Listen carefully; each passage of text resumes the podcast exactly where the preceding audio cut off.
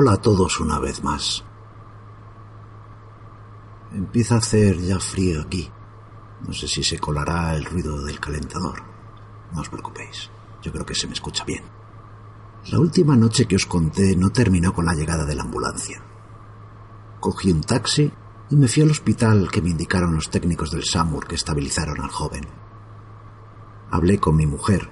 Le dije que mi amigo se había puesto muy mal y que lo había llevado a urgencias. Que pasaría la noche allí, hasta que llegara su hermano de Salamanca. Para ser una excusa improvisada, quedó bastante creíble. Supongo que ella detectó mi tono de voz algo agitado. Normal, con la nochecita que llevaba. Me pasé las siguientes horas entre la sala de espera de la UBI y sus dos grandes puertas de entrada, con la intención de hablar con algún médico que me informara del estado del joven. No sabría decir si estaba más preocupado por su estado de salud o por averiguar qué le había sucedido realmente. Y esos ojos negros.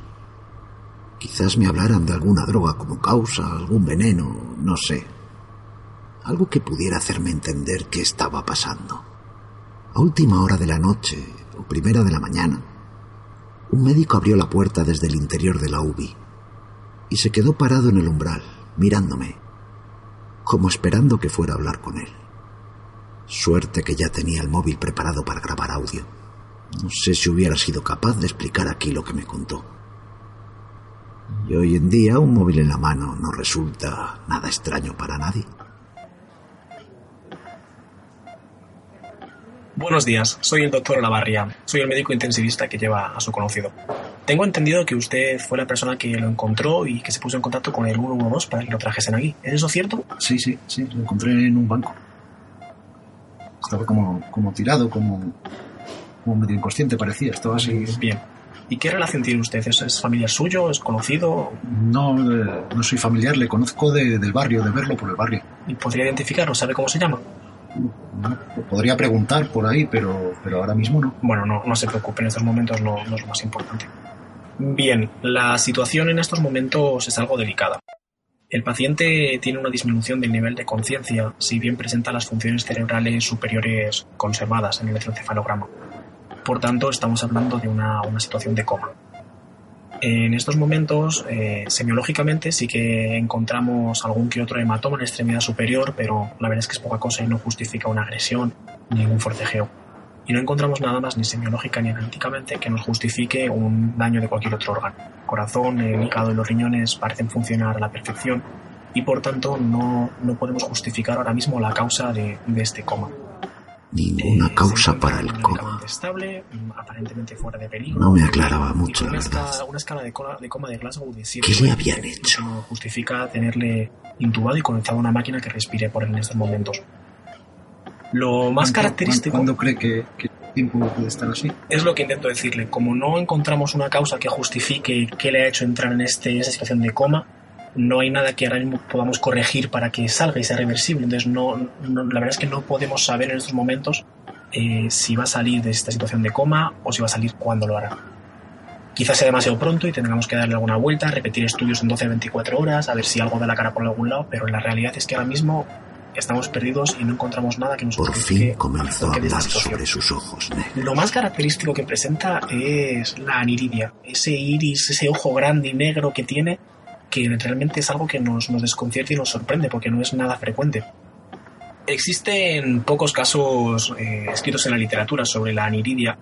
Sí que es verdad que hay casos congénitos, que en este caso no podemos corroborar puesto que no tenemos información del paciente, pero en caso de ser una aniridia adquirida, eso sería más interesante porque hay muy pocos casos referidos en la literatura podría deberse a intoxicación por metales pesados, aunque no encontramos trazas en la sangre ahora mismo, o a enfermedades más raras que ahora mismo no, no llegamos a estudiar en el momento agudo. En realidad, en el último mes hemos tenido un par de casos de aniridia que no hemos sabido justificar, pero... Bueno, ¿Más- discul- ¿Más gente con ojos negros? discúlpeme, eso ahora mismo no, no puedo comentar. Pero, ¿ha habido más? Ya le comento lo que voy a comentarle y no puedo comentarle nada más. Lo siento, para cualquier cosa, contacte conmigo. Un par de casos más en ese último mes. Supongo que se le escapó. Estaba claro que no quería contarme nada más sobre aquello. No me pareció que la razón de cortar la conversación tuviera otro motivo que un pequeño desliz en su protocolo médico.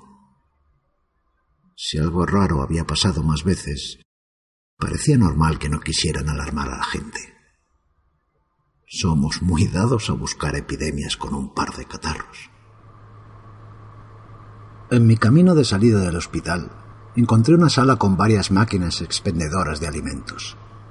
Saqué un café y me senté a tomarlo ensemismado, tratando de recordar cada detalle de las palabras del médico. Aniridia. Por lo menos tendría algo que buscar en Internet. También comí un sándwich y creo que incluso me quedé adormirado unos minutos. La sala ya no estaba vacía. Varias personas ocupaban diferentes asientos. En los pasillos se podían escuchar voces y pasos.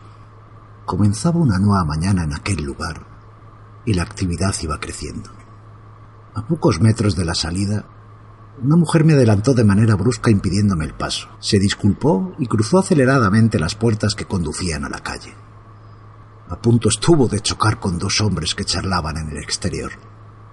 Salí fuera y me detuve a unos pasos de ellos. Inspiré el aire fresco de ese nuevo día y me dispuse a volver por fin a casa. Miré a mi alrededor. Todo estaba bien. Los dos hombres debían hablar en voz muy baja, porque a pesar de estar muy cerca de ellos, no lograba oír ni una palabra. El que estaba de cara a mí era un tipo muy alto, yo creo que casi dos metros, de espaldas anchas, carne de gimnasio con seguridad. Le sacaba como dos cabezas al otro, del que solo podía ver unos zapatos marrones y un abrigo oscuro. Un abrigo oscuro. En ese instante el hombre alto entró al hospital y yo dejé de mirar. Saqué el móvil disimulando y hundí mi cabeza en él. Un abrigo oscuro, sí. ¿Y qué? Habría millones de abrigos oscuros en la ciudad. Me estaba volviendo paranoico. Alcé la cabeza y me giré hacia él con valentía, forzando a mi interior a volver a sus cabales. Y allí estaba, esta vez de frente a mí, con la cabeza ligeramente echada hacia adelante, como si intentara reconocerme. Y vaya si lo hizo.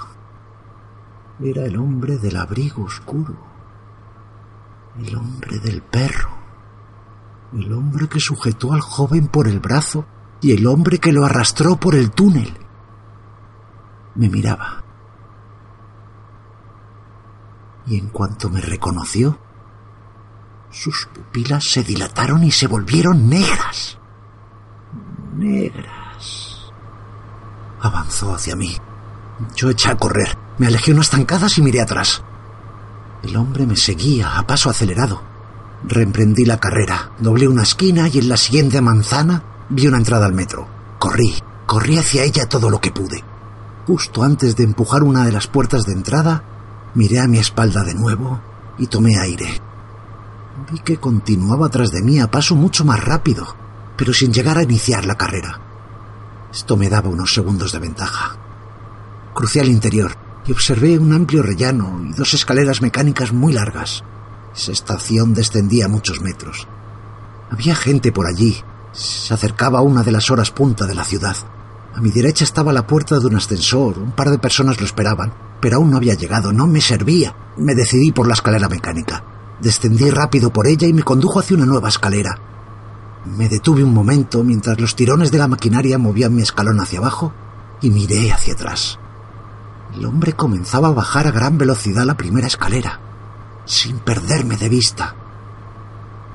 Dos escaleras más, un pasillo en línea recta que parecía no terminar nunca, otro pasillo corto a la derecha, una escalera pequeña y una pequeña curva al final me llevaron hasta el andén. Ir corriendo a esas horas es incluso normal, así que nadie se extrañó de mi carrera. El andén estaba lleno de gente esperando. Un cartel anunciaba la llegada del tren la gente daba pasos hacia adelante, tomando posiciones para la entrada al vagón. Estaba de suerte. Me alejé lo que pude y, entré en uno de los últimos vagones. Traté de recobrar el aliento mientras el tren iba aumentando su velocidad. Al cabo de más de dos minutos inició su frenada para detenerse en la siguiente estación. Pulsé el botón de salida y asomé la cabeza para mirar a mi derecha. No era una parada de mucho tráfico. Bajaron tres o cuatro personas y subió una docena más o menos. El hombre del abrigo negro había subido a mi tren. Tres vagones más allá. Había salido de su vagón y se había metido en el siguiente, ganándome terreno. El tren cerró sus puertas y comenzó su camino hacia la siguiente estación. Dos paradas ya lo tendría junto a mí. No había opción. Había que salir en la siguiente. No sé cuánto tardó el tren, pero fue sin duda el trayecto más largo entre dos estaciones que nunca había vivido.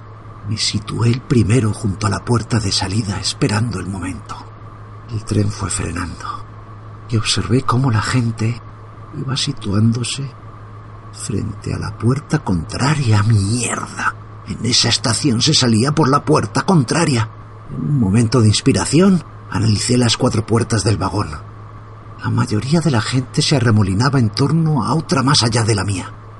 Eso significaba que en el andén habría salido un pasillo directamente desde esa puerta.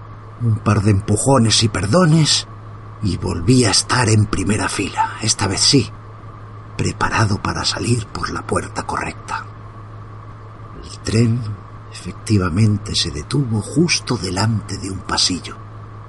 Salí rápido y comencé mi carrera una vez más sin mirar si de nuevo era perseguido. Subí varias escaleras mecánicas, crucé pasillos y ascendí las escaleras de piedra que me condujeron por fin al exterior.